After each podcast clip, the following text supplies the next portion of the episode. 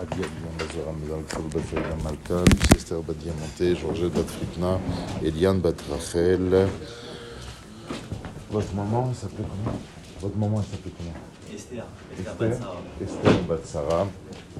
Tenishmatam Tzur Bizurachim, la vie Menachim, Améti pour la voix Shlema, de Shalom ben Julia, Jacob ben Italchana, David ben Shimon, Meir ben Simcha, Meir ben Ali. Euh, דוד בן עליה, מאיר בן שמחה, ראובן בן מגזר בן מועז ישראל, שרה אמנו בת חיי שמחה, מיכם בן ין חנה, יוסף בן רובידה, סוניה רוחמה בת מרים, אהרון בן- בן חיה יסמינה, אליהו רפאל בן מרים, הקדוש ברוך הוא ישלח חיים בן אליהו קקון, הקדוש ברוך הוא ישלח לנו רפואה שלמה בתוך של כל חולם ישראל. טוב רבותיי, nous allons lire en deuxième paracha cette semaine, Bezrat Hashem- ce Shabbat, Bezrat Hashem, Abba Alenu Letova, la paracha de Balak, où il est question d'un personnage très intrigant, du moins marquant, dans le personnage de Bilham. Et nos Chachamim, à la fin de Pirkei Avot, à la fin du cinquième chapitre, font justement une sorte de comparaison entre deux personnages extrêmement opposés, à savoir Abraham d'une part et Bilham d'autre part. C'est intéressant déjà de remarquer dans l'étymologie de leur nom. Avraham. À la base, il s'appelle Avram, il était un père élevé. Hachem l'appelle Avraham, qu'il est Av Hamon Goyim Netaticha. Il dit parce que tu es un père pour toutes les nations. Il est le père du monothéisme, Avraham. Un père, par définition, c'est quelqu'un qui produit, c'est quelqu'un qui donne, c'est quelqu'un qui génère. Bilham, comme son nom l'indi- l'indique, c'est la contraction de Il avale le peuple. C'est extraordinaire déjà quand on voit le- le- le- le- le- les prénoms de ces deux personnalités, comment elles nous, elles nous indiquent, elles nous mènent vers deux chemins complètement opposés. D'une part, la productivité par excellence, le père de toutes les nations, et d'autre part, celui qui veut avaler des peuples, celui qui veut effacer des gens, parce qu'il ramène tout à lui, c'est une sorte de d'égocentrisme poussé. Il y a, il y a, un mot aujourd'hui qui est très à la mode, euh, un- une sorte de pervers narcissique, ouais, c'est très à la mode ça. Pervers narcissique. C'est ça, Bilam, il, c'est narci- il ramène tout à lui, il ramène tout à lui. Et donc je disais que nos Chachamim, à la fin de Pirkei Avot, ramène cette Mishnah. Et la Mishnah, au-delà de son contenu, je voudrais m'arrêter sur sa forme. Pour voir la forme de la Mishnah, je suis obligé de la partager avec vous, et c'est avec plaisir que je le fais.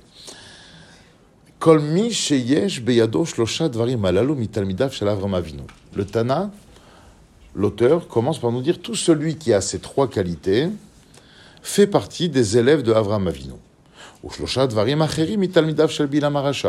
Et celui qui a trois autres, on va dire, défauts, fait partie des élèves de Bilham, le mécréant. C'est lesquels Ayin Tova, Ruach Nemucha, Nefesh Shefala, Mitalmidav Shel Avram Avinu. Essayez d'expliquer simplement ces trois notions. Ayin Tova. Alors, Ayin Tova, c'est quelqu'un euh, qui sait exactement ce dont il a besoin. Il ne va pas se rendre malade parce qu'il n'a pas atteint la subsistance de l'autre, le salaire de l'autre, la- la- le compte en banque de l'autre. Ayin Tova, on voit que c'est intéressant que le, le Barthénora hein, dit comment c'est qu'Avram il avait Ayin Tova? C'est quoi le bon œil? C'est que quand le roi de Sodome lui propose de le récompenser pour euh, son implication dans la guerre et de l'avoir sauvé, il lui dit Écoute, tout ce que tu veux, je te donne. Et Abraham lui dit même pas un lacet de chaussures, je prendrai. C'est ce qu'on appelle Ayin Tova. Pourquoi? Parce que il se sent comblé. D'accord C'est pas juste euh, quand on vous demande ça va, comment ça va? Ça- Ça peut pas aller mieux. Ça peut pas aller mieux. C'est co- comme ça Abraham vivait sa situation. Il dit Qu'est-ce que tu me proposes maintenant De me donner des trésors? J'ai pas besoin. Je veux pas. Je veux même pas un lacet de chaussures de ta part. Roi, ensuite, la deuxième qualité, c'est quoi? Roi Nemucha. Mais on va dire cette euh, suffisance, dans le sens noble du terme, amène à Ruach Nemucha, c'est-à-dire quelqu'un qui est simple, quelqu'un qui est modeste, l'humilité. Abraham Avinu ne se, prenait, pas au sérieux d'ailleurs. Anochi Afar Vaefer, il disait Je suis poussière et cendre. Et la troisième qualité, c'est Nefesh Shefala. Qu'est-ce qu'on appelle Nefesh Shefala? Ça veut dire qu'il allait plus loin que ce que le droit absolu, la, loi lui demande. C'est- quelqu'un qui n'allait pas jusqu'au bout.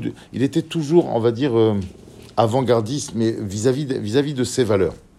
Bon, pour, on va dire, voilà, pour rétrécir mes propos au maximum, moi, c'était la forme de la Mishnah que je voulais mettre en avant. Comme ça, le, le Saba Mikel me dit. Cette, cette formulation, elle est bizarre. Euh, tout celui qui a trois, qualités, il est fait partie des élèves de l'un, trois qualités, il fait des élèves de l'autre, et après on nous dit c'est quoi les qualités. Mais dis-moi depuis le début. Tout celui qui a un bon œil, qui est simple et suffisant et heureux et modeste, c'est un élève d'Abraham. Et tout celui qui est orgueilleux, glouton, gourmand, euh, il est dans l'insuffisance constante, il fait partie des élèves de Bilam. Pourquoi on ne nous dit pas ça depuis le début? Un bataille très très important. Ce que le cherche à faire, c'est interpeller le lecteur. Il ne cherche pas à nous apprendre des choses, aussi à nous apprendre des choses, bien entendu. Mais avant de nous les apprendre, il y met, on dirait en français, la forme. Voilà.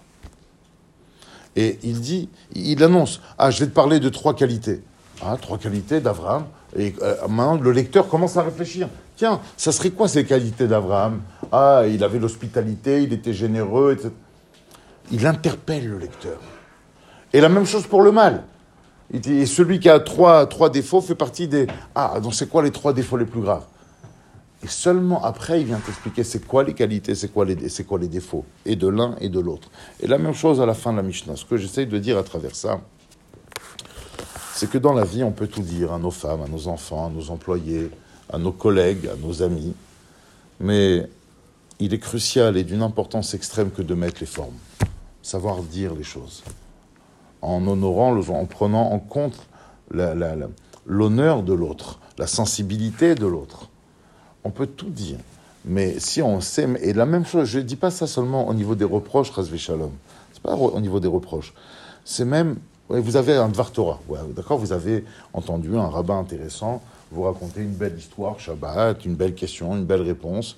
Bon, euh, vous n'attendez, bon, les enfants, écoutez là, j'ai une belle histoire, alors voilà, c'est l'histoire de cette... Il faut mettre les formes.